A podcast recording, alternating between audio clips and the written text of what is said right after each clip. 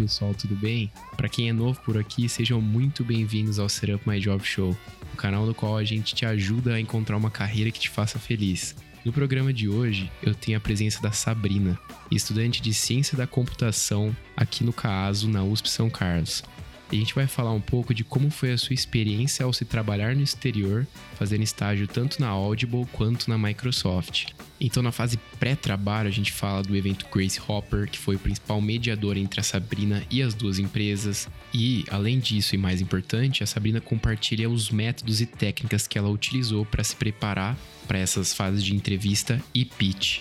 Já na fase durante o estágio, a Sabrina compartilha com a gente quais foram os dois projetos desenvolvidos em cada uma dessas empresas, o que é muito interessante. Por exemplo, você fica sabendo como que ela fez para desenvolver um filtro de classificação de idade para os audiobooks da Audible e como ainda ela testou isso e apresentou para a empresa inteira usando a Alexa, e se você quer saber um pouco mais sobre a trajetória da Sabrina lá fora nessas duas empresas, além dos imensos salários envolvidos, fica com a gente até o final desse episódio, porque ela dá dicas e conta com detalhes quais foram as principais coisas que a fizeram ter sucesso nesse processo de contratação dessas Big N's. Então, te vejo no fim do episódio.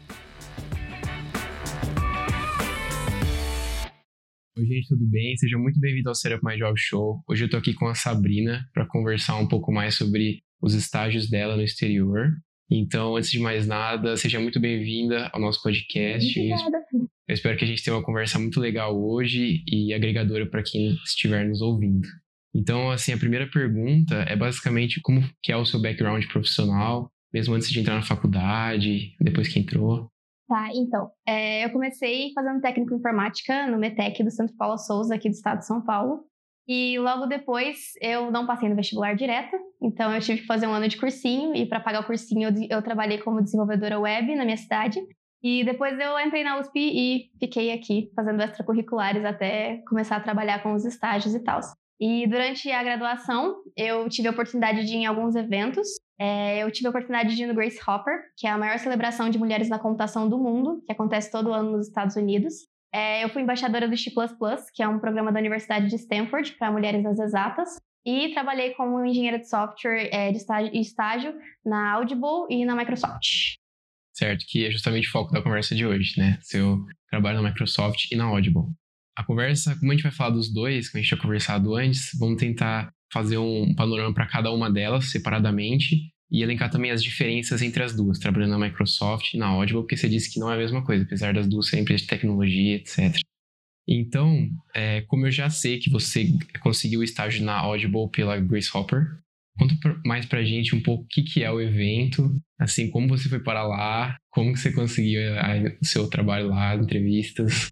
É, o Grace Hopper, por uma ironia do destino, eu conheci ele numa página do Facebook. Aqui no Brasil a gente tem a Sociedade Brasileira de Computação, e eles têm um programa de apoio e incentivo às mulheres nas exatas que chama Meninas Digitais.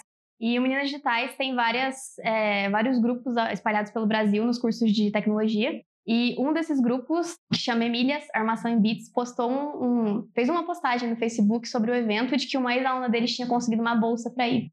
Eu fiquei muito interessada, aí eu comecei a pesquisar, aí eu prestei uma vez, não passei, e acabei prestando de novo e conseguindo a bolsa integral para ir no evento que foi em Orlando, na época que eu fui na Flórida. E a aplicação para o evento é, ela é bem tranquila de fazer, precisa do histórico escolar, precisa do, do seu currículo, precisa de uma carta um professor, mas assim, são coisas burocráticas. E qualquer menina de qualquer. É, em qualquer degrau acadêmico pode prestar, tanto alunas de graduação quanto de pós, em mestrado, doutorado e professoras podem tentar uma bolsa para ir para o evento. O evento, basicamente, esse ano, acho que ele atingiu 21 mil pessoas. E ele é uma conferência mundial com várias palestrantes para falar sobre tanto os desafios da mulher nas exatas, quanto apresentar o trabalho delas, que às vezes pode ficar silenciado no nosso mercado.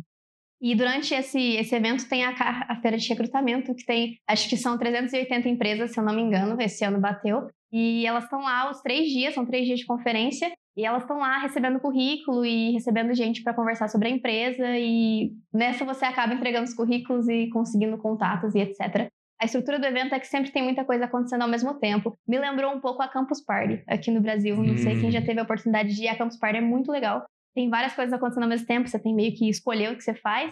E o Grace Hopper, por si só, é meio que uma campus party gigante focada em mulheres na computação. Deixa eu ver se eu entendi. Não teve nenhum processo seletivo para o Grace Hopper em, em si. Era só o preenchimento de alguns formulários, fazer inscrição, etc. É, ah, você tem que ser selecionado para ganhar a Ah, bolsa. é? É. E você ganhou bolsa. Isso. Certo. Mas você pode ir sem bolsa. Pode. Você pode pagar para ir pro evento. Mas aí você arca com todas as despesas da Isso. viagem tal. Certo. E outra coisa, quando você chegou lá, você já tinha tido algum contato anterior com alguma das empresas que iam estar lá? Ou foi tudo na hora, o primeiro contato com as empresas, e no caso a Audible te contratou? Existem várias possibilidades no Grace Hopper. No meu caso, não. Eu não tinha tido contato com nenhuma. Eles abrem uma base de dados de currículo todo ano antes do evento e qualquer menina em qualquer e meninos também em qualquer lugar do mundo pode mandar. Não precisa que você vá no evento. Você pode só submeter seu currículo e as empresas vão olhar porque está no banco de dados do Grace Hopper. Certo. No meu caso, eu tinha submetido, mas eu não fui chamada previamente por nenhuma empresa. E chegando lá, eu tive que ir na cara e na coragem e no pitch começar a conversar com eles e entregar currículo e torcer pelo melhor. É, então, continuando para sua preparação, né? Porque uma vez que você foi lá, eu imagino que você começou uma preparação aqui já do que, que ia acontecer, das entrevistas, do pitch. Eu queria saber mais como foi a sua preparação em termos dos recursos que você usou, você conversou com alguém que meio que te mostrou o caminho das pedras, sabe? Alguém que já tinha passado por essa experiência. Ou materiais, livros, canal no YouTube.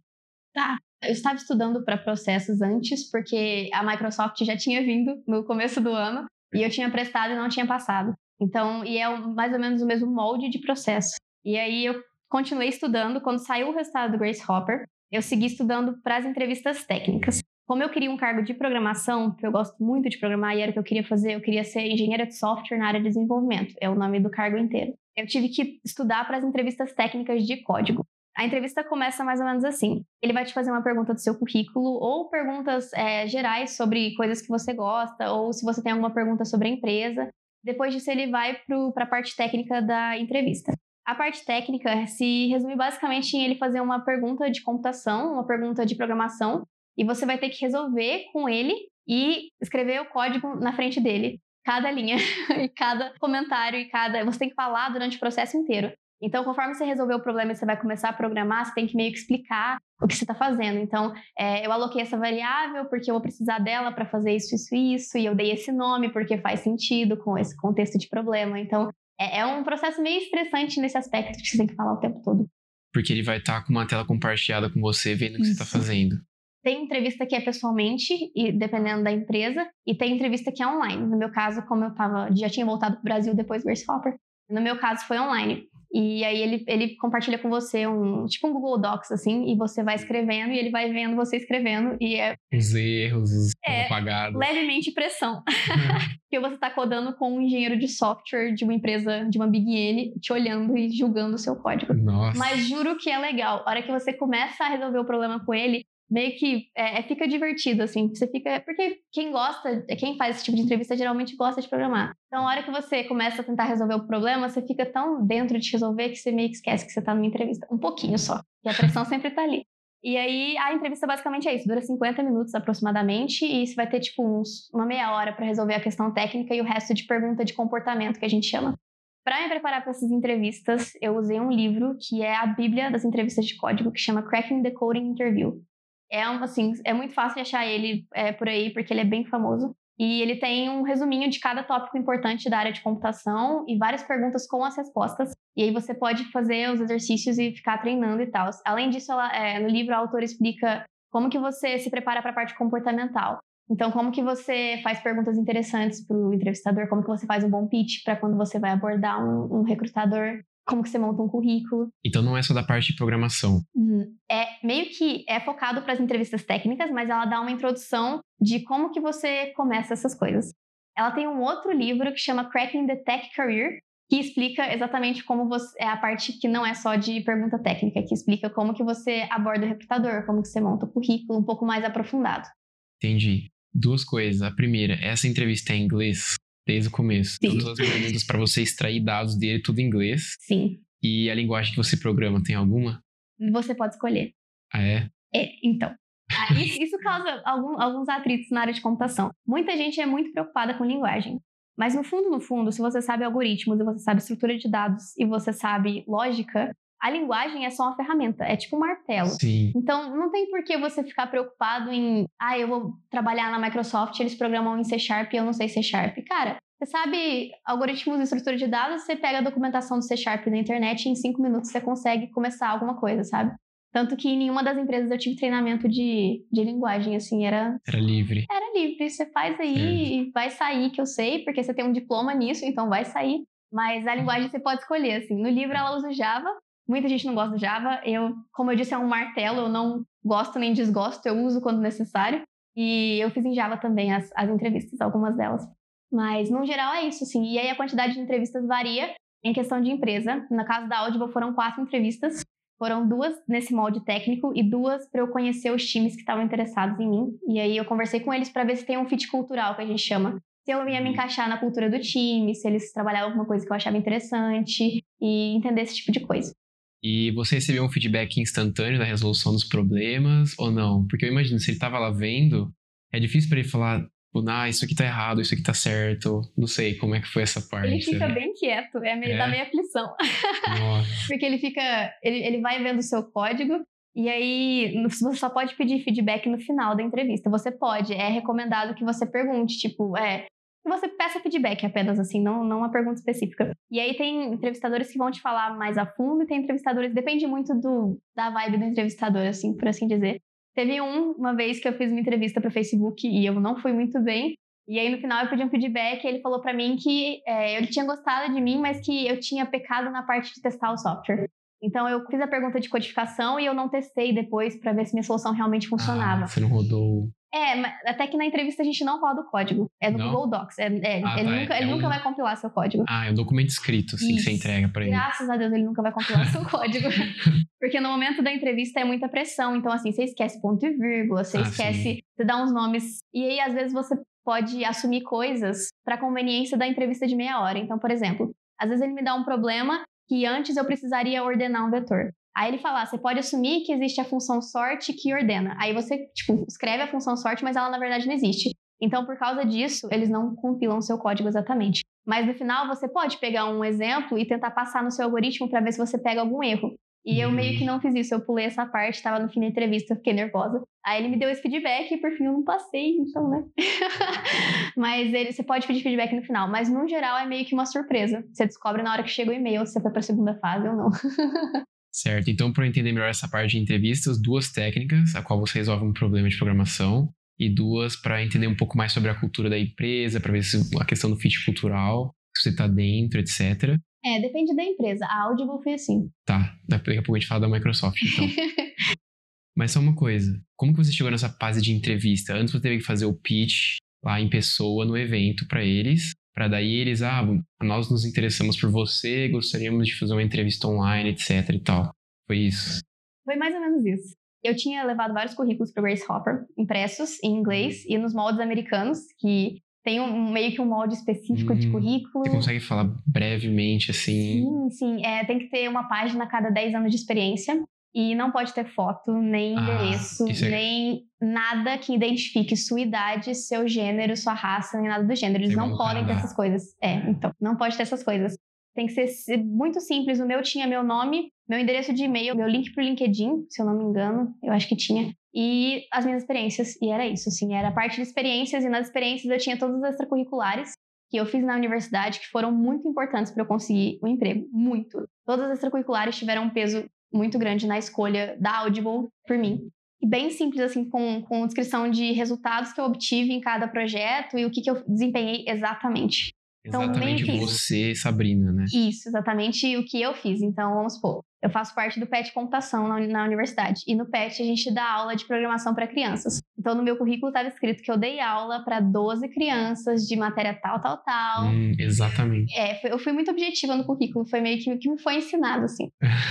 Funcionou, pelo jeito. Funcionou, tá vendo? Então acho que tá tudo bem. É, eu entreguei esses currículos como se não houvesse amanhã. Entreguei para empresas que eu nem sabia que existia, sendo a Audible uma delas. Eu não sabia quem era a Audible, eu não tinha ideia do que eles faziam. Eles estavam dando uma mochila muito bonitinha no Grace Hopper. Eu queria a mochila e eu cheguei, peguei a mochila e perguntei: vocês estão contratando? E ela falou sim. E eu entreguei meu currículo. E a Audible foi isso. Foi só esse meu contato. Nenhum pitch. A Audible não teve nenhum pitch, mas eu tive outras empresas que começaram o processo comigo que eu tive que fazer um pitch. Uma delas foi a Tesla, que é o meu maior orgulho. Apesar de não ter ido para frente, é, foi muito divertido conversar com as engenheiras da Tesla, porque eu conversei com uma engenheira do piloto automático do Model S da Tesla, e ela me contou que eles programavam com C++ e a minha iniciação científica na faculdade foi com C++. E eu fiquei, nossa, fiquei apaixonada. E aí eu tive que conversar com ela, explicar meu projeto. Teve uma outra empresa da Google que fica em Londres que chama DeepMind. E eu também fiz um pitch para eles do meu projeto de, de C, expliquei para eles o que eu tinha feito na faculdade e eles ficaram interessados. E aí, por fim, depois, é, teve algumas que teve problema de, tipo, eles falam que vão te entrevistar e aí meio que some, porque já preencheram as vagas. Então, ah, assim, entendi. sempre tem uns meios de campo, assim. Tanto que a única que eu fiz entrevistas mesmo foi a Audible. Certo. Mas o pitch é muito importante nessas feiras, porque você tem que se destacar no meio de um monte de gente que também está fazendo pitch. Então, é, eu, era, eu, eu, era muito cuidadosa com relação a explicar os resultados que eu tive. Sempre explicar que você chegou em alguma melhoria fazendo o seu projeto. Mesmo que não seja uma melhoria de dinheiro ou de quantidade, mas explicar que o seu projeto foi útil. Impactou de alguma forma. Isso, que ele, que ele chegou no objetivo que ele deveria chegar, ou se não chegou, o que, que você descobriu que, que fez com que não chegasse, sabe? Assim, alguma. O que, que você avançou no seu projeto era bem importante. E ser uma pessoa legal. Parece básico, mas assim, eu fazia piadinha, eu, sabe, eu conversava tranquila com os recrutadores. E às vezes as meninas ficavam com muito medo e ficavam com vergonha de conversar. E nessa hora você tem que ser um pouco cara de pau, você tem que ir lá e ir pra batalha, né? Não tem como. E você usou algum recurso para se embasar na questão de pitch? Assim, livros falando sobre pitch? Porque tem muitas coisas, né? Tem um livro que chama Pitch Anything, que inclusive eu nem, nem li ainda, mas está na lista, que é justamente só sobre pitch. Aí tem gente que fala que tem um tempo ideal, sei lá, 30 segundos, algumas palavras-chave para é, pegar a atenção do examinador que as pessoas não usam e tal. Você não usou nenhuma dessas técnicas. Não. Foi mais tipo objetiva. Eu fui na cara da coragem e na intuição, assim, eu diria. Porque tem, a hora que você começa a conversar com a pessoa, no Grace Hopper tem muita gente de muitos lugares, né? Então tem indianos, tem chilenos, tem americanos, tem europeus. Então tem muita gente para conversar que tem culturas diferentes e, consequentemente, você conversa meio que diferente, assim. No stand da Apple, eu passei muita vergonha, porque a gente a conversar com o recrutador e aí ele era meio seco e eu super nessa vibe de fazer piadinha, Aí eu acho que ele não gostou muito de mim, assim, especificamente. Mas, por exemplo, a moça da Tesla, a gente ficou conversando acho que uma hora e meia, assim. Eu fiquei lá no stand alugando ela, porque ela era super legal e a gente super bateu papo e tal. Então, assim, eu meio que fui com a onda, porque tinha muita empresa. Então, eu queria muito conhecer várias empresas e, e eu não, não me atentei muito a isso, assim, eu ia meio que com uma nesse aspecto, assim. Talvez eu devesse ter lido o livro de pitch, mas eu nunca li. Você já chegou aí no evento do mercado aqui, na, em São já, Carlos? Já, já. É assim, é o mesmo estilo, assim, claro, uma versão... Parece muito mercado, sim. É. é uma versão big, big do mercado, com várias pessoas de várias empresas e vários swags muito caros. certo. É, antes da gente pular para a fase é, do durante, né, para saber exatamente o trabalho que você fez, vamos falar um pouco das diferenças da Audible para a Microsoft, que foi totalmente diferente. Segundo do processo, É, do processo, assim, de contratação, das tá. entrevistas e tal. Por onde você quer começar? Posso só começar? A Microsoft? Então.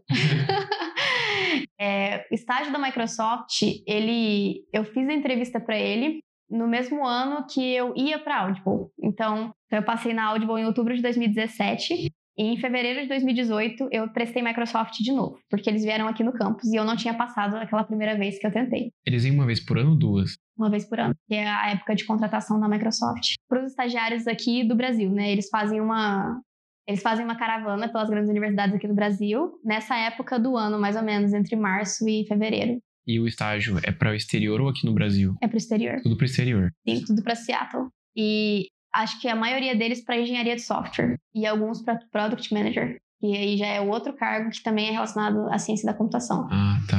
Eu prestei engenharia de software e eles vieram aqui e eu prestei, e aí o processo foi relativamente diferente da Audible. No caso da Microsoft, eu fiz a primeira entrevista online, nesse mesmo molde da Audible, nesse aspecto assim.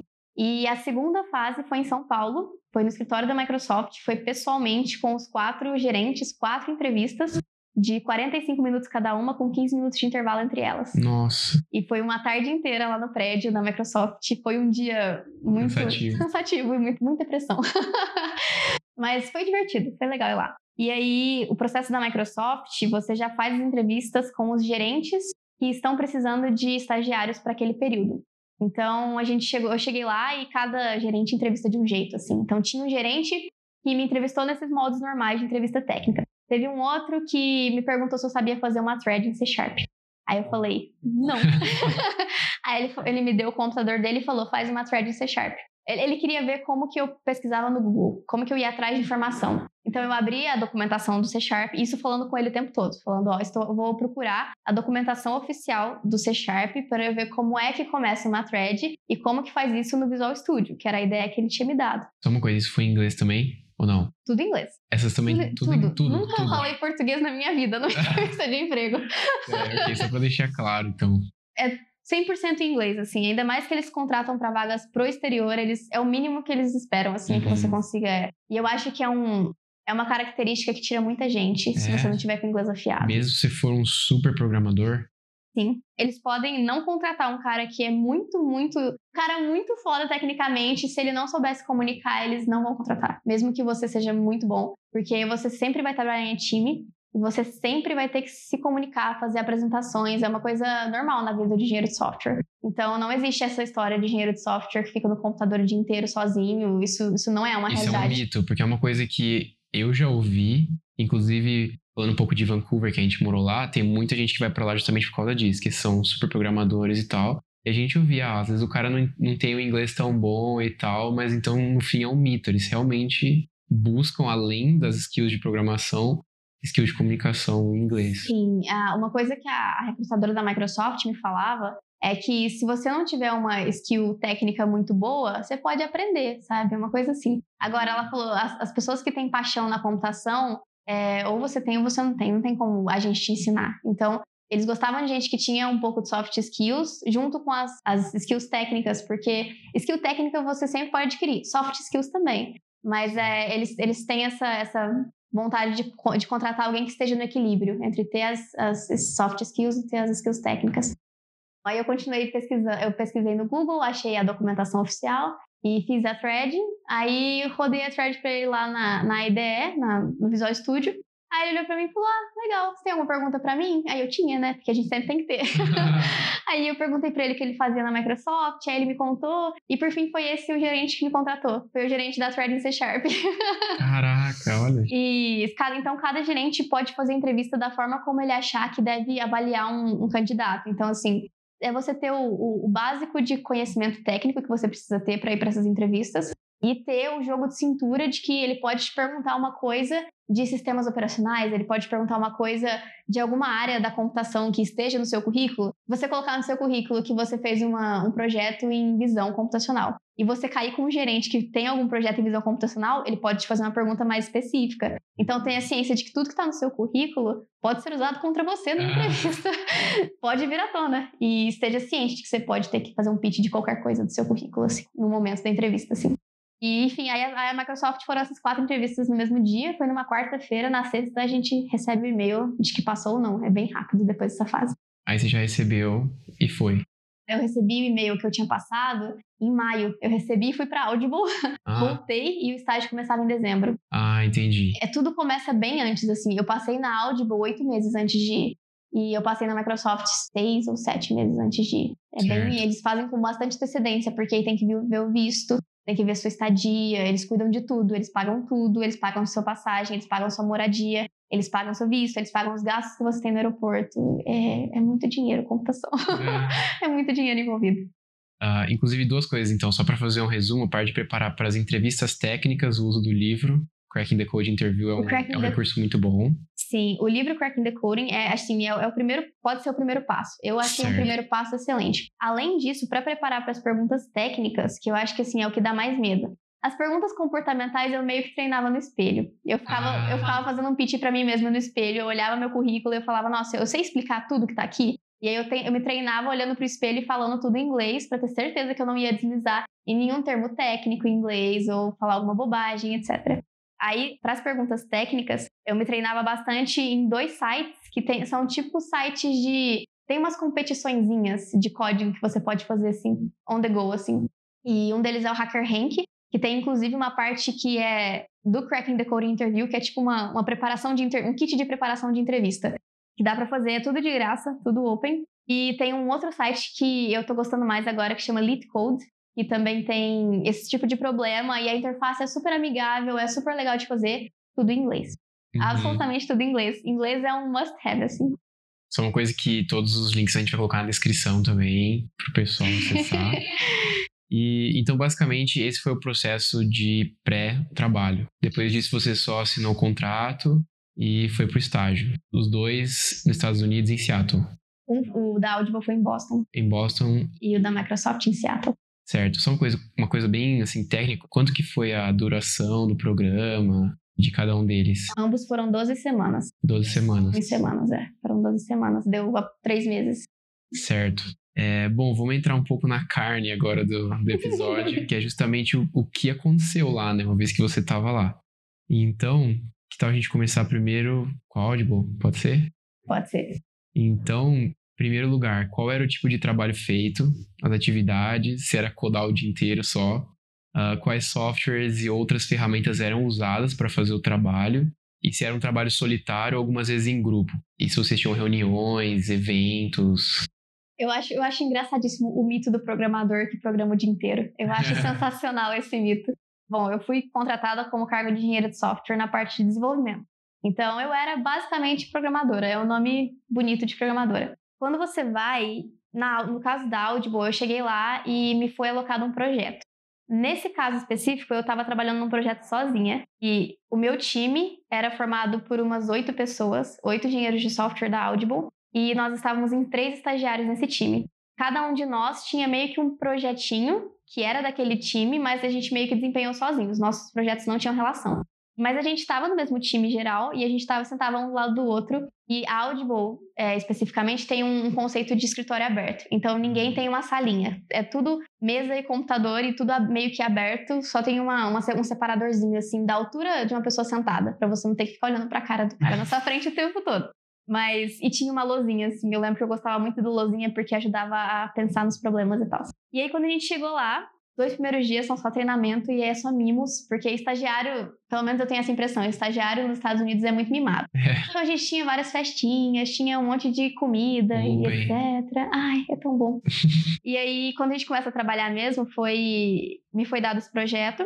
No meu caso, o meu projeto, eu achei ele super interessante. Mas para contextualizar a Audible, a Audible é uma empresa de audiolivros da Amazon. E ela, na verdade, não nasceu na Amazon. É uma empresa que foi é, criada pelo Don Katz, que é um jornalista. E em 2003, 2003, ela foi comprada pela Amazon e se tornou a maior empresa que a Amazon tem sobre a, sobre a sua asa que foi comprada. Então, é a maior empresa atualmente que eles compraram. O meu projeto, basicamente, era desenvolver um filtro de idade para os livros da Audible. Olha. Então, por exemplo, eles recebiam um audiolivro, eles só revendem os audiolivros. Tem a, a parte dos, dos, oficiais da Audible, mas eles também compravam os audiolivros de produtoras. Certo. Então, compram ainda, né? Tá no passado porque eu voltei, não porque a empresa deixou de existir. é, eles compram livros de produtoras. E nem sempre eles têm esse dado de se o livro é adequado para maiores de 12 anos, se é adequado com a faixa etária do livro. Censura, Às vezes, é isso, de censura e tal. Às vezes o produtor ah, é, dá essa informação, às vezes não dá. Então eles tinham necessidade de ter esse controle do livro. E tinha um serviço, eles têm, a gente trabalha num sistema de microserviços, então isso significa basicamente que tem vários serviços rola, rodando na, na Amazon, e aí você pode chamar esses serviços e ele faz um tipo de processamento com o dado que você der. Eles tinham um serviço que pegava o transcrito do livro, que é basicamente a gente recebeu o áudio do livro, ele vai transformar em palavra escrita. E aí o meu algoritmo ia pegar esse, essas palavras escritas e procurar as palavras de baixo calão, Entendi. palavras de cunho sexual, de drogas e tal. Legal. Esse projeto foi muito legal porque eu, eu queria muito fazer um trabalho muito bem feito, né? Eu fiquei muito empolgada com o projeto, eu achei ah. sensacional. E aí eu tive que dar uma pesquisada em pedagogia para saber o que, que era apropriado para uma criança de 13 anos. É, então, porque eu não podia tirar, eu, assim, eles me deram a liberdade de tirar esse dado da minha cabeça, mas eu, Sabrina, não quis tirar da minha cabeça porque eu achei que eu precisava embasar em, me basear em alguma coisa. Então eu peguei, pesquisei uns artigos sobre conteúdo da mídia e como isso é feito rating na, na mídia no geral. e desenvolvi lá um filtro que dava, ele dava uma porcentagem, você pegava uma porcentagem das palavras que apareceram, dependendo da frequência dessas palavras, dava um, um mais 16 ou um mais 12, etc. E além disso, eu fiz um a mais no, no serviço que falava o motivo. Então, tinham livros que falavam: esse livro não é apropriado para menores de 13 anos porque tem conteúdo de violência. Aí alguns apareciam porque tem conteúdo de, de, de cunho sexual, porque tem conteúdo de drogas e etc. E aí eu desenvolvi esse filtro para os transcritos do livro. Esse foi o projeto no geral, assim, para fazer nas 12 semanas. Foi super legal. É, a gente tem reunião diária com os times. Em desenvolvimento de software, a gente tem uma metodologia que chama metodologia Scrum, que é uma metodologia de desenvolvimento ágil, que a gente chama. E a gente é, trabalha com sprints de duas semanas, então a cada duas semanas você tem as, as coisas que precisam ser realizadas, e todo dia tem uma reunião que chama stand-up, que dura aproximadamente 15 minutos, que você vai e você explica para o time o que você está fazendo e pergunta se você tem algum, é, se você está tendo dificuldade em alguma parte, explica o que está acontecendo, qual é o problema próximo, como atacar e tal. É uma metodologia super legal, porque você tem que conversar com seu time todo dia, todo, em todo, é, todo stand-up você tem que dar um, um feedback para eles que está acontecendo. E te, te dá a experiência de saber o que, que todo mundo está fazendo. Então você meio que tem o track de todo o time, assim. Basicamente era isso, assim, a gente, a gente programava muito, óbvio, porque a gente tem que programar, é para isso que a gente está lá. Mas a gente tinha reunião e a gente tinha que, que pesquisar as coisas. Então teve uma época que eu estava pesquisando pedagogia. Eu lembro direitinho que teve um dia no trabalho que eu passei o dia inteiro lendo palavrão em inglês, porque eu tinha que colocar no filtro. E aí eu não sabia o que, que significava, porque eu não sou americana, né? Eu não falo Sim. inglês nativo. E aí eu via a palavra e eu tinha que cutucar meu amigo e perguntar o que, que era. E a gente rachava de rir lendo os palavrões em inglês. Uhum. E eu tinha que estar com o Urban Dictionary aberto, que é aquele site. Sim, sim. E eu tinha que ficar flotando. e eu vi cada coisa, gente. Tem, nossa, tem muita, muita coisa errada no mundo. E aí eu tinha que ficar. Meu trabalho um dia foi literalmente isso: ficar lendo palavrão em inglês e colocando uma idade para eles, para ver se qual era apropriado e qual não era. Então, assim, o que você faz no dia a dia, além de programar, depende muito do projeto que você está inserido. E eu acho isso muito legal, porque passado, é, vamos supor, quando eu terminasse esse projeto, se eu ficasse na Audible, eu ia ser alocada em outro projeto, que podia não ter nada a ver com isso, sabe? E aí eu ia ter que estudar outra coisa. Então, tipo, isso é muito legal, porque você nunca fica enjoado no trabalho. Pode até ser que eu vou programar muito e vou programar grandes partes do dia, mas tem partes do dia que eu vou ficar lendo palavrão em inglês, né? Faz parte do trabalho. Então você podia dividir a atividade entre programar, algumas reuniões rápidas e pesquisa, muita pesquisa. Sim, bastante, porque no caso da, dos meus estágios não houve treinamento em nenhum deles de tecnologia. Então, assim, eu não tive um treinamento online de, sei lá, de AWS, de Amazon Web Services, que eu tive que usar para eu tive que fazer um Amazon Web Service para fazer meu serviço. E eu não tive um treinamento de Java, mesmo eles sabendo que eu sabia Java, se eu fosse uma pessoa que não soubesse, ele não tinha um treinamento específico. Porque o que o, o, processo seletivo recruta é isso: é que se você sabe algoritmo, estrutura de dados e lógica, qualquer coisa que eles te derem, você vai ter a capacidade de pesquisar e fazer da melhor forma possível. Eles vão assumir que você tem esse tato. Meio que transcrever, seja lá a linguagem que você domina para aquela. Exatamente. É meio que você vai conseguir fazer essa portabilidade de o que você, a solução que você pensou para a tecnologia que eles têm disponível para você usar. No caso da Audible, eu usei o Amazon Web Services, que eu tive que fazer um serviço, a gente programou em Java, e acho que é isso. É, foi basicamente o que eu usei. A minha apresentação também tinha isso. No final do estágio, a gente fez uma apresentação do projeto para todo mundo, para o escritório inteiro. E na minha apresentação eu quis usar o meu serviço na Alexa, que é a assistente pessoal da Amazon. Então, basicamente, o que eu fiz foi eu coloquei a Alexa no canto da mesa e aí eu perguntava para ela, Alexa, é, Harry Potter é apropriado para uma criança de 13 anos? E aí a Alexa te respondia se era ou não e se não era, qual era o motivo de não ser. E aí eu fiz toda uma, uma, uma demonstração para fazer ao vivo. Minha gerente me falou, eu nunca vou esquecer isso. Minha gerente me falou assim: se eu fosse você, eu gravava a sua demonstração, porque se der algum problema na hora, por causa de, sei lá, conexão à internet, qualquer coisa pode dar problema, você vai ter esse vídeo. Mas foi dito e feito. Eu fui apresentar, eu tava, eu ensaiei tanto aquela demonstração. Eu fui apresentar, eu perguntei para Alexa, Alexa, Harry Potter é um livro apropriado para 13 anos. E silêncio. E aí todo mundo me olhando no escritório e silêncio. aí eu peguei e falei no microfone, mas eu estou preparada para isso. E aí eu dei play no vídeo e eu me senti muito plena porque eu tinha o vídeo. Sim, a gente, eu tinha gravado um vídeo de mim fazendo isso com a Alexa. E só uma pergunta, isso aí é uma skill da Alexa? Eu tive que fazer. Você teve que fazer? Eu programei uma skill da Alexa em Python. Era esse o ponto que eu ia puxar. É que a minha gerente chegou para mim e falou assim: então, ia ser super legal se você fizesse demonstração numa skill da Alexa em Python. Sabe fazer, sabe Python? Eu falei, ah, ah, eu meio que sei. Eu já fiz alguma coisa na faculdade, mas eu não sei, sei Python, eu sei mais ou menos. Ela chegou pra mim e falou assim: então faz a skill em Python. E aí eu pesquisei cinco minutinhos no Google lá, fiz a skill em Python, ela me mostrou onde que era para fazer e saiu. Foi super, foi super tranquilo de entender. Uma vez que você pegou lógica. E qual que era a skill exatamente? A minha skill, ela. Vixe, Maria, o que, que minha skill fazia?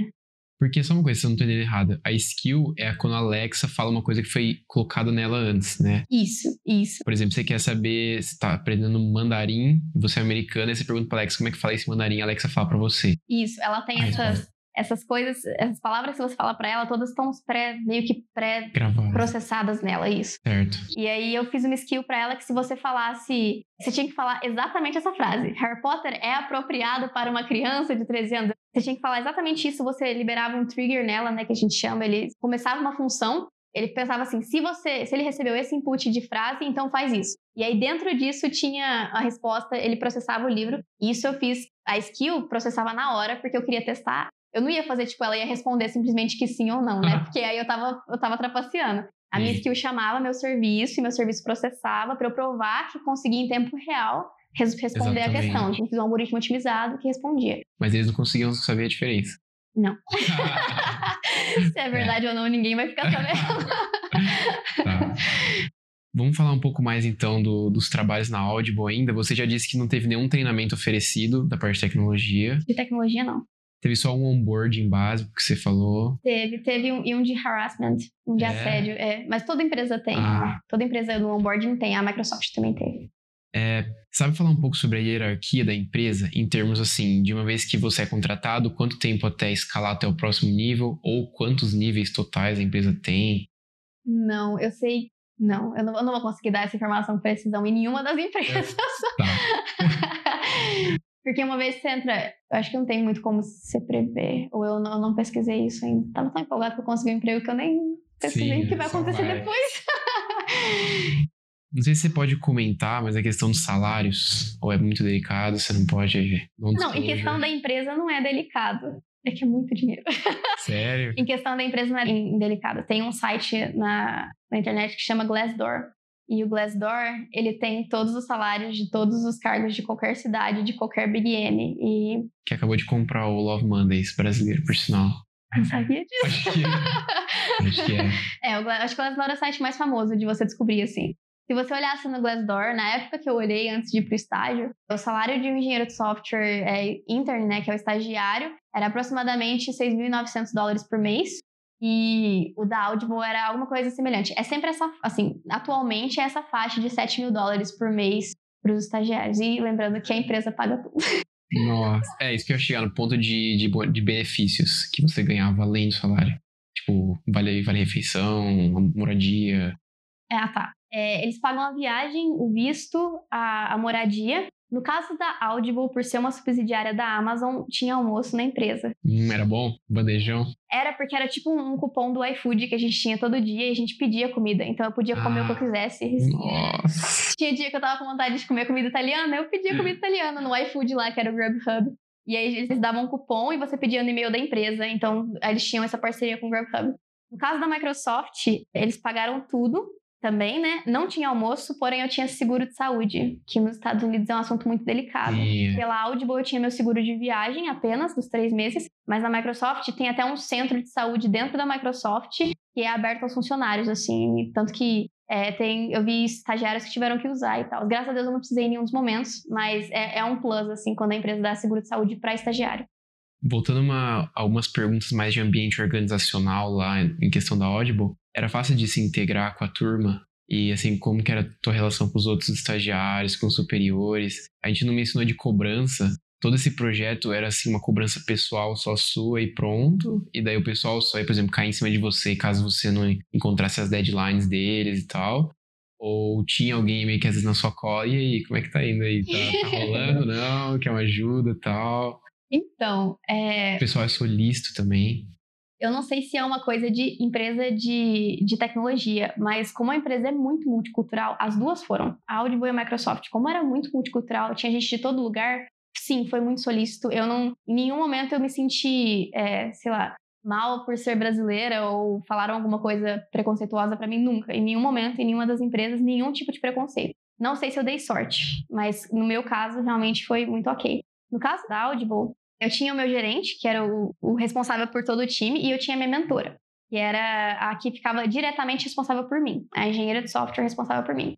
Ela passava ali de vez em quando, dava uma olhada se estava tudo certo, mas não era uma coisa muito de pressão. Era mais tipo assim, você está travada, você precisa de ajuda, você tá, assim, tem alguma coisa que tá, você tá achando que está mais complicado. E o meu gerente, a gente tem reuniões a cada duas semanas com o gerente mesmo, por causa do estágio para ver como é que tá indo, se a gente tem algum feedback da empresa para ele, inclusive. Eles eram muito abertos com relação ao que você pensava da empresa, sabe? Eles queriam que você tivesse gostado de trabalhar lá. Ah, para eles era importante que você tivesse uma reação positiva, porque eles queriam que você voltasse. Você chegou a falar alguma coisa tipo assim, ah, não gostei muito disso tal, ou vocês poderiam melhorar? Você, chegou a dar uma sugestão construtiva para eles ou nem precisou? Ah, eu, no, meu, no meu caso, não precisou. Era um sonho de princesa, não tinha ah. nenhum, nenhum defeito, né? zero defeito naquele nos dois estágios, né? O que aconteceu foi que eu, eu recebi um feedback, tanto da, da Audible quanto da Microsoft, eu também recebi o mesmo feedback. Que eu era um pouco tímida para abordar os superiores, assim, sabe? Eu, eu tinha um pouco de, vamos supor, às vezes eu precisava conversar com outro time. E aí eu ficava com receio de ir atrás de pessoas que não eram do meu time, que não estavam ali enturmadas comigo. Só que não tinha problema, é que eu estava travada. Então, depois que elas me deram feedback, eu prestei atenção nisso e aí foi tudo certo. E aí, tipo, eu consegui tranquilamente conversar com todo mundo. Todo mundo era muito legal, eu me integrei bastante. Os estagiários, principalmente, porque é mais ou menos todo mundo da mesma idade. E aí tá todo mundo na mesma situação, então é, é legal, assim. A gente deu muito rolê, a gente passeou bastante é. lá. Uhum. Os estagiários, assim, era, a gente sempre foi muito... Eu, pelo menos, fui muito amiga nos dois estágios que eu fiz. E eram pessoas completamente diferentes. Na Audible, eu era a única latino-americana. E na Microsoft tinha, tipo, 20 brasileiros, assim. Era, era bem, bem diversificado. É, isso é uma coisa que eu ia perguntar, inclusive por uma experiência pessoal, que pra gente a gente sentiu ser um pouco difícil você pisar na, nos círculos sociais dos, dos gringos, do, dos canadenses, no caso. É que você, na Audible, você teve muito contato com americanos, né? Tive. Então eu queria perguntar, mais uma dúvida pessoal mesmo, se você sentiu um pouco de receio deles serem frios, assim, ou serem muito separados, porque o que acontece no Canadá é muito separado a relação trabalho e vida pessoal. Por exemplo, um gerente assim, ele nunca vai sair com, assim, sei lá, depois vai jantar tal com alguém que tá meio abaixo dele, assim, entre aspas. É bem, sabe, separado, assim, um ah. pouco. Pelo menos no, na minha experiência que eu tive. Entendi. Eu acho que eu não tive essa, esse problema, não. Como a gente era mais ou menos todo mundo da mesma idade, estagiários, a gente estava tudo fazendo faculdade de ciência da computação. Então, assim, para nós foi muito orgânico ter uma relação de amizade fora do trabalho, como estagiários. Eu imagino que essa figura deve mudar como é, profissional permanente na empresa, né? Porque aí você vai subir de carreira e aí vai acontecer várias coisas. Então, ser estagiário já significa estar nesse grupo de pessoas da sua idade que vão se enturmar. Mas eu imagino mesmo que deva ter um, um, alguma coisa quando você cresce. Na Audible até que eu não senti. Aconteceu uma coisa peculiar quando eu tava. Não peculiar, né? Aconteceu uma coisa triste quando eu tava na Audible. Na minha última semana, minha madrinha faleceu aqui no Brasil. E foi uma semana muito difícil para mim, porque eu tava sozinha. Eu era a única que tava fazendo 12 semanas. Os outros ah, estagiários americanos fizeram 11. Então eu tava sozinha no meu apartamento que antes eu dividia com a minha amiga. Nossa. E eu tava meio que. Assim, eu fui trabalhar na segunda-feira muito, muito zoada. E a minha gerente percebeu. E ela veio conversar comigo, tipo, perguntar se aconteceu alguma coisa. Eu contei pra ela o que tinha acontecido, porque eu não tinha nem como disfarçar. E aí a minha mentora ficou tão preocupada que ela me chamou para ir para casa dela, tipo, jantar, para tipo, se você vai ficar bem, só que ela é indiana, não sei se tem alguma coisa cultural com os Estados Unidos, né? Não sei se os americanos são mais frios e ah, meus gerentes indianos são muito solistas assim, eles tipo super chamavam a gente para ir na casa e tal. E minha mentora teve esse, esse, isso, assim. Eu lembrei, nessa hora eu me senti muito, assim, acalentada, eu diria, sabe? Eu, eu fiquei, fiquei, feliz que ela me perguntou isso. Depois a minha outra gerente veio me contar de quando o pai dela ficou doente e como é difícil pra gente morar em outro país quando a gente, vamos supor, acontece uma coisa dessa, sabe? Mesmo que eu entrasse no avião no momento que eu fiquei sabendo, eu não ia chegar a tempo de, por exemplo, ir no velório, sabe? Alguma coisa assim. E aí minha gerente foi me contar de quando o pai dela ficou doente, ela teve que voar pra Índia, assim, na hora, sabe? E, enfim, é bem complicado esse aspecto. Mas, no geral, eu achei super, super solícito. Meu gerente é, da Audible ficou meu amigo até hoje, mesmo eu não aceitando a oferta para voltar para Audible. E o meu gerente da, da Microsoft, a gente se tem no Facebook. Porque a gente, tipo, troca mensagem. E realmente eu, eu fiquei muito firmada com eles. O meu gerente da Audible e o da Microsoft são americanos, os gerentes. É, minha mentora e minha outra gerente da Audible, que eram indianas. Eu tenho uma parte aqui que é mais de desafios e erros, mas Tal a gente falar agora da Microsoft e depois a gente volta? Beleza, pode ser. Então. Eu não falei do projeto da Microsoft ainda, né? Sim. Então, agora a gente falou bastante sobre a Audible. Eu queria rodar um pouco a fita e falar de novo da parte do trabalho, mas na Microsoft dessa vez, que você disse que era meio que totalmente diferente, áreas diferentes. Foi, foi, foi uma outra, outra perspectiva. Na Microsoft, eu trabalhei numa organização. Nossa, eu não falei a organização que eu trabalhava na Audible. É, na Audible, eu trabalhei numa organização que chama Whisper Sync for Voice, que na verdade é uma funcionalidade da Audible em que você pode ouvir o audiolivro e ler o livro ao mesmo tempo no Kindle, assim. Ele, ele sincroniza onde você parou de ler no Kindle com aonde ah, você parou de ouvir na Audible. Entendi. Então trabalha muito com todos os serviços da Amazon que são relacionados ao transcrito do livro e o audiolivro, por isso meu projeto estava nesse time. Então desse time que chama o Sync for Voice, atualmente chama Amazon Services, na verdade, mudou o nome. Na Microsoft, eu trabalhei na organização que chama Business Application Group, que trabalha com todas as aplicações de empresas e de negócios que a Microsoft tem. Eu trabalhei num time que era do CRM da Microsoft, que é o Customer Relationship Management. E eu trabalhei com outra pessoa no meu projeto. Eu não estava sozinha nesse projeto. Por isso que eu falei que é tão, foi tão diferente. Eu trabalhei com um menino que chama Rafael Wake, que ele é da Unicamp, ele era brasileiro. Ah. E eu fiquei muito feliz quando eu vi que ele era brasileiro, porque a gente ouvia vários funk programando. Era muito legal. e a gente desenvolveu uma, uma funcionalidade para o aplicativo da Microsoft de CRM, um aplicativo específico da Microsoft de CRM, que a gente dá a oportunidade de que é que o aplicativo da Microsoft funciona assim. Várias empresas podem vender software por meio desse, dessa plataforma que a gente mexeu. E eles não tinham a possibilidade de fazer um, uma, tipo um software beta, de testar um beta de um, de um produto. Então, eles queriam deixar o cliente é, participar de uma versão beta do software deles, para que eles pudessem ter feedback, né? Tem todas aquelas coisas boas de ter um, um, software em versão beta. E eles não tinham essa possibilidade automaticamente. Quando eles queriam vender um software para um cliente por meio dessa plataforma da Microsoft e eles queriam fazer uma versão beta, eles tinham que pedir para a Microsoft colocar lá no código, na mão, os clientes que iam receber a versão beta e aí eles recebiam. Eles queriam automatizar isso e deixar o cliente escolher se ele quer ou não entrar nessa preview, nessa software beta. E aí a gente fez a, a parte, tanto a parte de back-end, de mexer com o banco de dados, mexer o banco de dados para ter esse novo dado e tal, até a parte em que chegava o serviço ali, que era só a pessoa chamar que faria isso. Toda essa linha de, desde o banco de dados até o serviço, foi feita por mim e pelo Rafael. Eu fiz a parte mais de back-end, que era a parte que eu gostava mais, e ele fez mais a parte do serviço. Então foi bem diferente trabalhar com outra pessoa. Tinha outra pessoa que trabalhou comigo no mesmo projeto, a gente mexia não exatamente no mesmo código, mas na mesma casa de códigos ali daquele sistema. Então a gente teve que ter bastante sincronia nesse aspecto, assim. Ele dependia de coisas que eu fazia e eu dependia de coisas que ele fazia. Mas a gente trabalhou muito bem junto, foi muito divertido. E a gente deu o nome do nosso projeto de Arara. Arara. Porque o nome do, dessa versão beta era Preview e chamava App Flying, de voar. Uhum. E aí a gente deu o nome de Arara porque a gente era dois brasileiros ah. ali. Aí a gente deu o nome de passarinho oh. brasileiro. Curti. E qual é a principal diferença entre a Microsoft e a Audible em termos da, do dia a dia e das atividades, você diria? Ou era parecido? Por causa da natureza do projeto, foi diferente no sentido assim, eu tive que pesquisar pedagogia para Audible e além de codar e fazer o serviço e tal. Na Microsoft foi parecido no sentido de código, eu tinha que codar. Codar é codar, nem né? qualquer lugar vai ser codar. Você consegue dizer quantas horas por dia dá mais ou menos ou não? Em média, sei lá, seis horas. De codar, tipo de programação mesmo? É. Cara, eu acho que depende de como você tá no projeto. De teve dias que eu trabalhei, que eu fiquei programando mesmo, que eu tava resolvendo problemas do meu código. Eu fiquei, tipo, das 8 da manhã até as 9 da noite, programando, assim, sem, incansavelmente até resolver aquilo, porque eu não ia embora para resolver, que era uma questão de honra. Mas teve dias que eu fiquei lendo palavrão em inglês e foi o dia inteiro, sabe? Então, assim, depende do momento em que você está do projeto. Tem momentos em que o deadline vai apertar e você tem que entregar e que você vai ter que ficar programando mesmo, não tem muita solução. Mas tem momentos que você tem que preparar o projeto, você tem que ter reunião com os product managers para eles explicarem o que o cliente quer. Isso foi uma coisa que eu tive na Microsoft, eu não tive na Audible. Como na Audible o nosso projeto, meu projeto era interno da empresa, eu não tive que ter contato com nenhum cliente. No caso do, desse aplicativo de beta, tinham clientes da Microsoft que vendiam software pela nossa plataforma que queriam muito essa, essa funcionalidade. Então eu tive reunião com o cara que era responsável por fazer esse meio de campo entre o cliente e nós engenheiros. E aí eu tinha mais, várias reuniões que ele explicava o que eles queriam e eu tinha que entender o que, eles queriam para fazer tipo direitinho, como que, como ia sair do jeito que eles queriam que saísse. E essas reuniões às vezes dependia, às vezes a gente fez uma parte do projeto que aí o, o esse product manager viu não era exatamente o que queria, então tinha que mudar. Então, assim, depende do momento do projeto, não tem muito como medir, assim. Mas é, depende, depende. muito, porém, depende.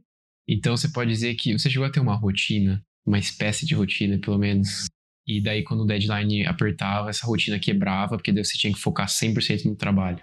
Tá, é, tinha uma rotina no sentido de que todo código que você faz, nas duas empresas isso aconteceu, imagino que nas grandes Big N deve acontecer. Todo código que você faz, você submete para uma code review, e é um outro engenheiro de software vai ler o seu código e vai entender se tem uma coisa que ele pode falar. Todo engenheiro de software faz isso, em qualquer parte da carreira. Então, assim, não era porque a gente era estagiário. Quando a minha gerente submetia código, outros dois engenheiros de software tinham que aprovar o código dela. Então, assim, isso eu acho que é um, é uma burocracia que faz sentido para ter certeza que o código está otimizado, mas que toma muito tempo. Porque imagina assim, você está programando e aí alguém submete uma review de código que você é o, cara que vai ter que rever, e aí você tem que terminar o seu código e rever o código de outra pessoa, que é um processo um pouco complicado, porque você tem que entender a lógica que a pessoa teve para fazer aquele código, e assim, certo. às vezes tem coisas que não são muito claras, você tem que perguntar. E teve esse meio de campo. Então acontecia muito de assim: eu trabalhei um dia, eu fui nas reuniões, eu, eu ia de manhã fazer um pouco de código, tinha uma reunião antes do almoço, almoçava, depois terminava o código à tarde, ficava um pouco mais tranquilo, ou tinha alguma outra reunião, ou tinha que codar muito.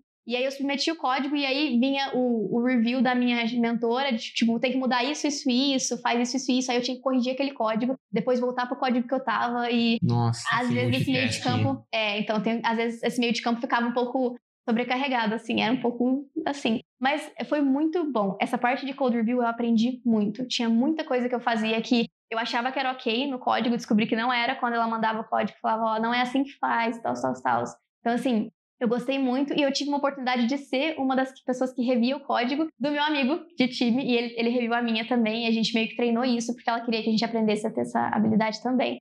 Mas a rotina ela era muito flutuante com o que a gente fazia. Uma coisa, mas uma coisa que era sempre nas duas empresas, na hora de fazer a reunião de 15 minutos do dia, era hora de fazer a reunião de 15 minutos. Não tinha história assim. Sem que é essa parte do Scrum. É sem desculpa. Você tem que levantar porque todo mundo tem que ficar em pé. Sim, é porque é tão rápida a reunião que todo mundo fica em pé para poder falar. Isso era religioso, a gente ia, fazia stand-up, explicava o que estava acontecendo e voltava. Essa reunião não falhava. E a reunião com os gerentes a cada duas semanas também não falhou em nenhuma das duas empresas. A gente sempre tinha reunião com a gerente, tanto para feedback dela para a gente, quanto da gente pra, da empresa, da gente com relação à empresa.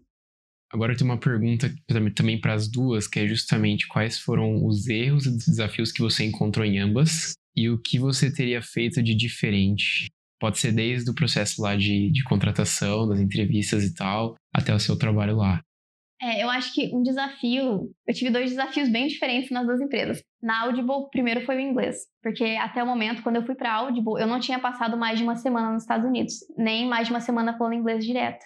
E no caso da Audible, não tinha nenhum latino-americano, então não tinha nenhum brasileiro, era todo mundo tinham pessoas de outras nacionalidades, mas que estudavam nos Estados Unidos. Não tinha ninguém de uma universidade fora dos Estados Unidos. Entendi. Então eu tava meio que. Eu falava inglês o tempo todo. Eu cheguei lá, não tinha uma pessoa, um brasileiro para falar português. E eu senti muita dificuldade nesse, nesse começo, assim, até engatar. Demorou umas três semanas para eu ficar, assim, tranquila e não ter que ficar fazendo esforço para falar inglês. Isso foi meio estressante no começo.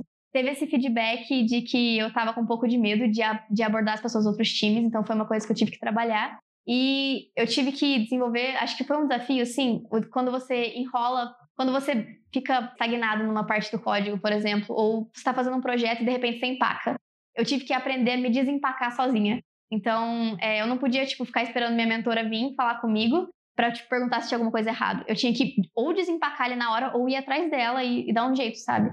Então, assim, é, mas esse feedback de proatividade foi meio que nas primeiras semanas, até você se adaptar. É, é diferente da graduação, é, é, uma coisa um pouco mais dinâmica, um pouco mais rápida, você tem que entregar, você tem que fazer as coisas e tal.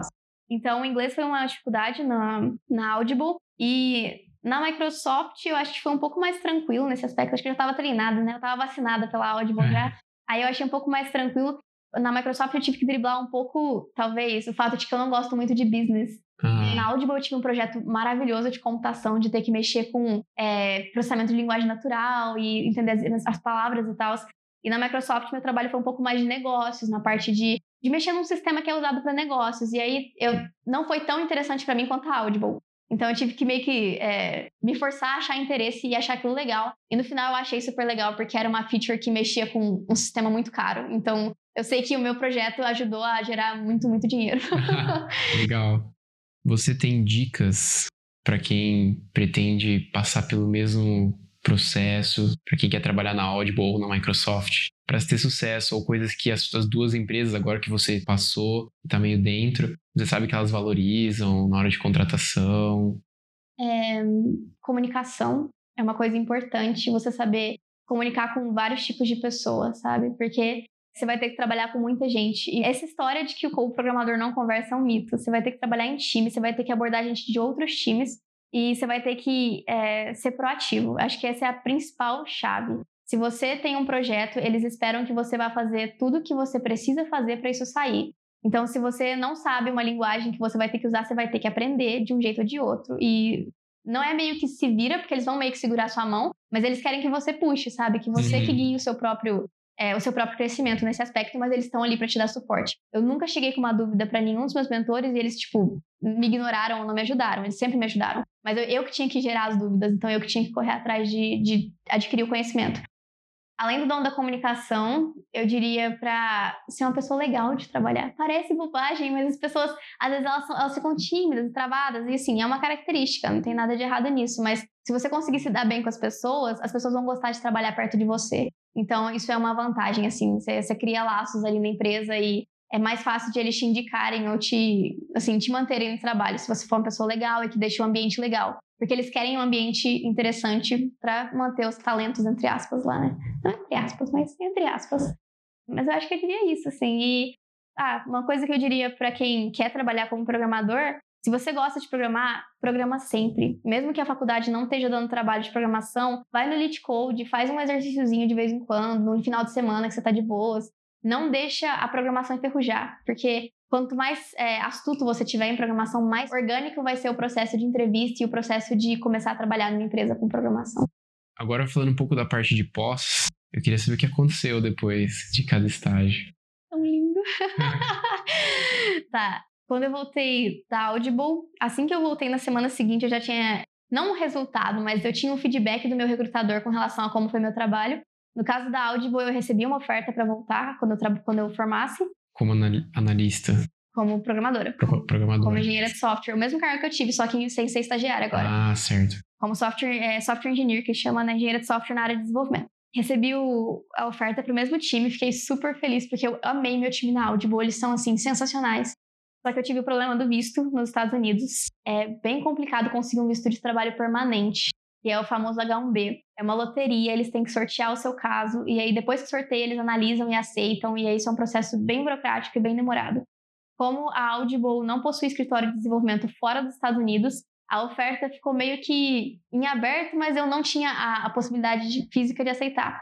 Por fim, depois da Microsoft, eu recebi a oferta da Microsoft. E como a Microsoft tem escritório de desenvolvimento em outros países, em Vancouver, é, eles me estenderam a oferta e eu, eu, vou entrar num caso que eles chamam de rotational, que eles me mandam para Vancouver por 18 meses e depois eu posso entrar nos Estados Unidos pela Microsoft. Então, eu acabei aceitando a oferta da Microsoft para voltar. Nesse momento, exatamente, eu estou analisando os times que eu posso entrar. O meu gerente está em contato comigo para ver que times que eu posso entrar. E aí. O gerente tô... você tem no Face.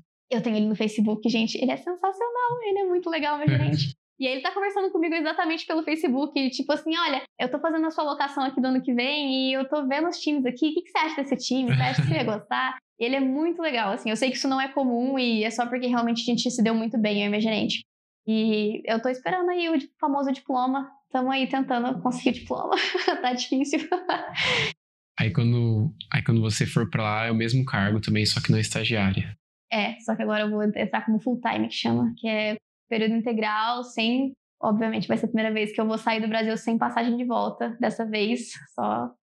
É, então você tem meio que planos de se mudar para lá, pelo menos a priori, assim, agora. A priori, nesses próximos primeiros anos de carreira pós-formada, eu vou estar tá fora. Eu vou estar tá em Vancouver 18 meses e depois eu vou decidir se eu quero ir para Seattle e, ou se eu quero eu tenho essa opção de ficar em Vancouver, mas é, eu não sei, porque eu nunca fui em Vancouver. Acho que você vai gostar, hein? é, além disso, queria saber um pouco dos prós e contras, se você conseguir elencar de cada um. Delícia, adoro prós e contras. então, de cada uma delas, assim, bem bonitinho. num, num âmbito geral, assim, você diria, tipo, tanto do trabalho que eu desempenhei quanto da empresa em si, a cultura pode, e tal. Pode ser, pode ser geral, específico. Bom, eu diria que os prós da Audible foi que era uma empresa menor, um pouco maior que uma startup, eu diria, dependendo do que a gente considera startup, uhum. né? É uma empresa bem menor, apesar de ser uma, um braço da Amazon, a gente era tratado como outra empresa.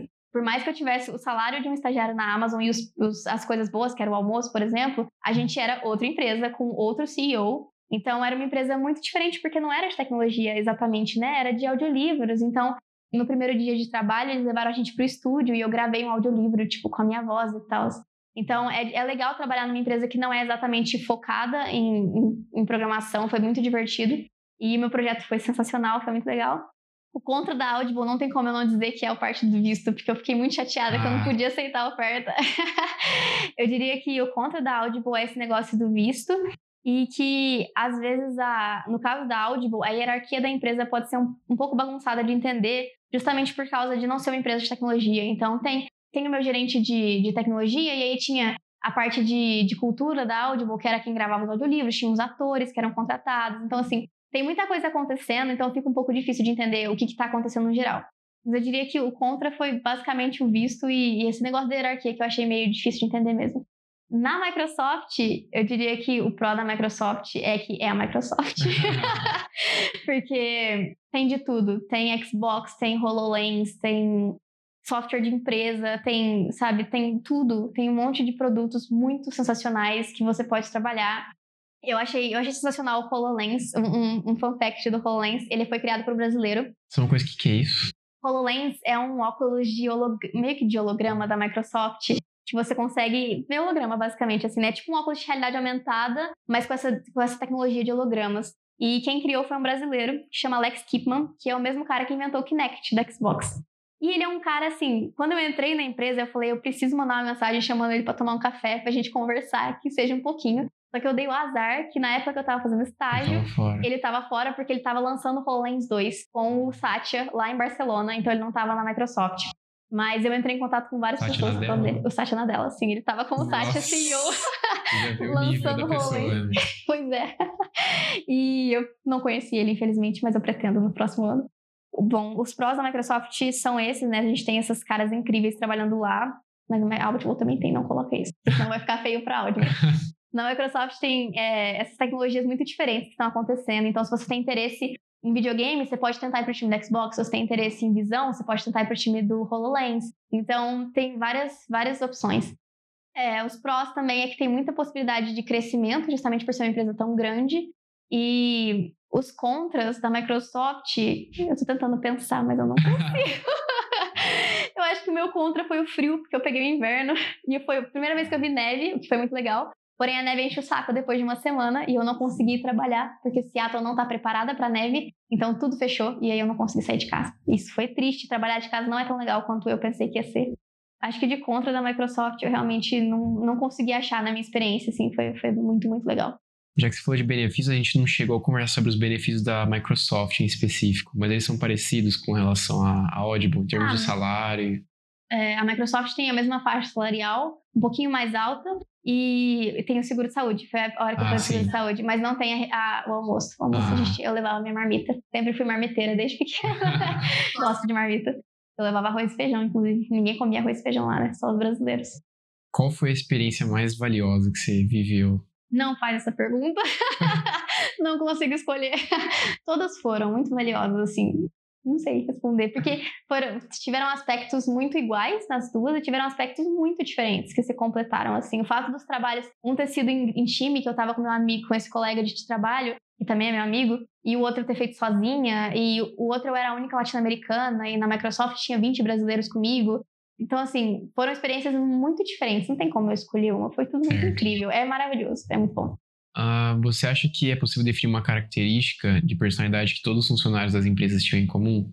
Eu diria que não. Eu não consigo pensar. Porque tinha muita gente muito diferente, sabe? Tinha tinha tipos de pessoa muito diferente e tinha estilos de, de vestimenta muito diferentes. Eu lembro que eu é. reparei bastante isso cada um ia se vestir, se vestir do jeito que a sua cultura falava, assim, eu diria. É super flexível. É super flexível. A parte de engenharia, especificamente, né, que a gente trabalha desenvolvendo as coisas, a gente tem o um contato com o PM, mas quem tem contato com o cliente é o PM. Então, assim, a gente não tem um contato direto. Era muito aberto, sabe? Cada um ia do jeito que queria e eu tinha colegas de trabalho que eu via indo de social e tinha gente que ia com roupa indiana, da cultura indiana, uhum. e tinha gente que ia de camisa de banda e, assim, extremamente aberto. Você olhava, na... era até engraçado ver na mesa de reunião, assim, cada um meio que com estilo. E aí eu, eu lembro que eu achei tão legal, eu falei assim, nossa, e aí tô eu, brasileira aqui, felicíssima.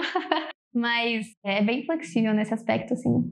Acho que eu diria que talvez a proatividade mesmo, de que todo mundo tem essa característica de que se alguma coisa está na sua responsabilidade, você vai fazer. A proatividade, eu acho que é, acho que eu diria a proatividade.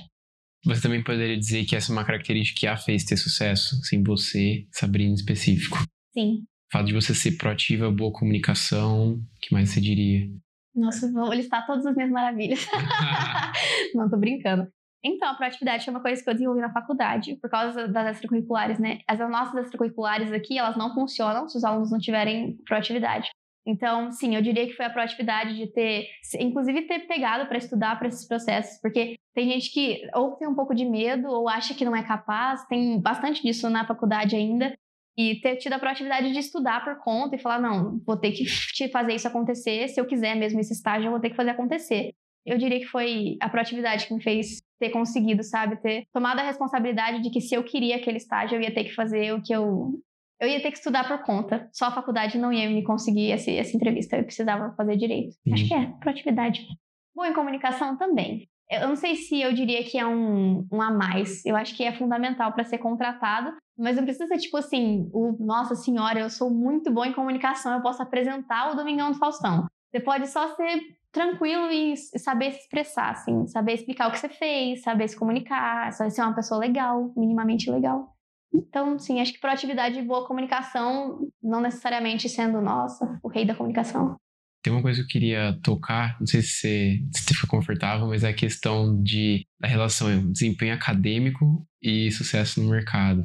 Porque, assim, acredito que, assim, o curso que você faz é muito difícil, né? E todo mundo, principalmente as pessoas mais velhas, criam essa, essa noção de que se você não é um bom aluno com notas excepcionais na faculdade, né, como é que você pode ter sucesso no mercado? Esse é, esse é o grande ponto que eu adoro falar. Porque, assim, eu tenho muitos amigos extremamente bem-sucedidos aqui no CMC, aqui na, na, faculdade, né? Em termos de nota, você diz?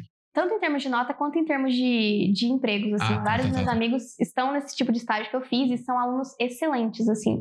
Mas eu não sou uma aluna excelente. Eu nunca fui uma aluna excelente, na verdade, nem no fundamental.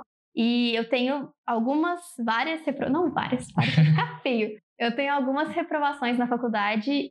Eu não tenho orgulho delas, mas eu também não tenho vergonha delas. Porque em nenhum momento, em nenhum dos meus dois estágios, me foi pedido meu histórico escolar. Em nenhum momento. A única coisa que me foi pedida foi o meu currículo, e no meu currículo tem todas as atividades que eu desempenhei na faculdade, além da graduação. Então, tinha os projetos de extensão que eu participei, tinha a minha iniciação científica, que é um projeto que eu desenvolvi com um professor, sozinha. Em nenhum momento me foi perguntado se eu reprovei cálculo 2, ou se eu reprovei física, ou se. Isso nunca entrou na questão. E é, é um mito que as pessoas carregam e que, às vezes, até os próprios professores da universidade carregam, de que se você tiver reprovação ou se você for mal numa matéria, você está fadado ao fracasso. Não fadado ao fracasso, mas que você não pode tentar uma Google, uma Microsoft da vida, e isso é mentira. Porque tanto é mentira que as grades curriculares do curso de computação são muito diferentes ao redor do mundo. O que um cara estuda nos Estados Unidos é muito diferente do que a gente estuda aqui no Brasil, que é muito diferente do que um cara estuda na Austrália. Para eles não tem muito como usar isso como medida, porque é difícil falar isso, sabe? E não teve absolutamente nada da graduação que tenha impactado no meu desempenho na, na, entrevista e no trabalho em si. Muito pelo contrário, meus gerentes ambos gostaram muito de mim, tanto que eu recebi as ofertas. Eu fico muito triste quando as pessoas da graduação me falam, nossa, mas eu não acho que eu consigo. Porque eles falam, ah, mas eu tenho reprovação e eu não sei, é a Google, é a Microsoft, tipo, é difícil, não é? E eu falei, é, mas nada que te impeça de tentar, pelo menos, sabe? É uma experiência muito boa, nem que seja tentar, porque passar por essas entrevistas é um é um estresse que vai meio que te treinando, assim, sabe? Você vai ficando melhor em entrevista conforme você faz. Então, é, é um preconceito, é um mito que eu faço questão de tentar quebrar. De que se você acha que você. É, se você sonha com esse tipo de coisa, não tem nada acadêmico que possa ficar no seu caminho nesse aspecto. As empresas não ligam tanto assim. Bom saber. Nossa senhora, eu tenho ódio quando os professores falam que liga. Nossa, eu quero matar eles. Eu fico muito brava quando, quando eles colocam isso na cabeça dos bichos. Eu fico bem brava. E agora, além de formar, quais são os seus próximos passos? Ir embora. ah, meus próximos passos são me mudar para Vancouver, né? Começar a carreira na Microsoft. Eu tenho um certo, uma certa paixão por visão computacional. Eu quero muito entrar num time do que seja relacionado ao HoloLens ou que seja relacionado a, a processamento de imagem, alguma coisa do gênero. Eu estou trabalhando com meu gerente para ver se eu consigo alguma coisa nessa área, mas basicamente é entrar nessa área assim agora, é tentar trilhar meu caminho dentro da Microsoft nesse aspecto. E se no futuro eu achar que eu deva migrar de empresa, tentar migrar de empresa. Um, uma coisa interessante é que quando você entra no cartel, que a gente chama, quando você entra na Microsoft, na Google, no Facebook, na Amazon, é muito orgânico mudar de empresa. Assim, é, é um processo. Uma vez que está no cartel, você vai ficar no cartel. Então você pode, tipo, migrar quando você achar que você deve e tal. Isso é um movimento bem comum. Tem muita gente lá. Na Microsoft tinha bastante gente que estava lá há 20 anos, porque a Microsoft é uma empresa antiga. Mas na Audible, é, o meu gerente, por exemplo, tinha ficado 11 anos na Microsoft, tinha ido para a Audible, agora ele está em outra empresa, ele já saiu da Audible. E aí eu tenho um, é, um colegas que estavam na Microsoft por 4 ou 5 anos, foram para a Google, então, nesse meio de campo. Então, é, acontece. É, uma vez dentro do cartel, você pode ficar se você quiser. Eu queria te perguntar qual é a sua citação favorita e por quê? Minha citação favorita? Ah, eu tenho uma, na verdade. Tem uma cantora que eu gosto muito que chama, chama Sarah Blackwood, que ela tem uma, uma citação que ela fala do what you love and what you do will love you back. E é sempre a relação que eu achei que eu tive com a computação. Porque eu entrei, eu resolvi entrar na USP, resolvi. Eu quis entrar na USP porque eu tinha muito amor pela computação. Nunca foi porque eu era uma boa aluna ou porque, sabe, é, não sei, não, era porque eu era uma boa aluna, era porque realmente eu amava muito computação. Quando eu descobri programação, eu, eu me apaixonei, assim. E foi o que me moveu sempre. Foi, mesmo quando eu reprovava alguma matéria, eu ficava triste, mas eu pensava, cara, mas eu amo muito isso e o fato de eu ter ido mal naquela prova não significa que eu vou ser uma profissional ruim. E ela fala a citação para falar da banda que uma banda canadense que eu amo muito, que é Walk of the Earth. Tem essa cantora. E eu amo essa citação, porque eu sempre tive a impressão de que eu amei a computação e a computação me amou de volta. Ai, que fofinho, gostei dessa parte. Achei fofo. Bom, Sabrina, é, eu queria dizer obrigado pela conversa. Já! que, assim, foi, foi maravilhoso para mim. Eu acho que, principalmente para quem tá estudando na área, isso vai ser muito bom saber de todas essas experiências. E, claro, se a pessoa quiser conectar com você, principalmente porque nunca dá tempo de cobrir todas as dúvidas e tal, onde que as pessoas podem ir para entrar em contato com você? É, eu agradeço por ter me convidado. Eu acho muito, eu gosto muito de falar disso. Sintam-se à vontade para vir falar comigo. É, meu Instagram é @sabrina.tridico e é meu principal, minha principal fonte de comunicação, além do LinkedIn, que é Sabrina Tridico também. E pode vir com dúvidas e comentários. No meu Instagram tem é, destaque sobre meus estágios e o dia a dia lá. E, enfim, sintam-se à vontade para vir com perguntas e tal. Eu estou aberta a conversar. Pessoal, só queria pedir uma coisa. Se você gostou desse episódio ou acha que alguém pode se beneficiar do conteúdo aqui discutido, por favor, compartilhe nas suas redes sociais, porque isso nos ajuda imensamente a alavancar o Setup My Job e atingir outras pessoas que precisam ou que têm o interesse de encontrar uma carreira ideal para elas. Além disso, eu queria contar para vocês aqui um spoiler sobre o próximo episódio, o qual vai ser uma conversa especial entre o Pedro e eu sobre a nossa experiência lá em Vancouver, no Canadá, país que a gente morou por um ano. Como muitas pessoas requisitaram isso a nós, a gente resolveu fazer um episódio para assim atingir todo mundo e tentamos contemplar todos os interesses envolvidos. Então, fica de olho no próximo episódio que vai ser muito legal. Um abraço e até mais.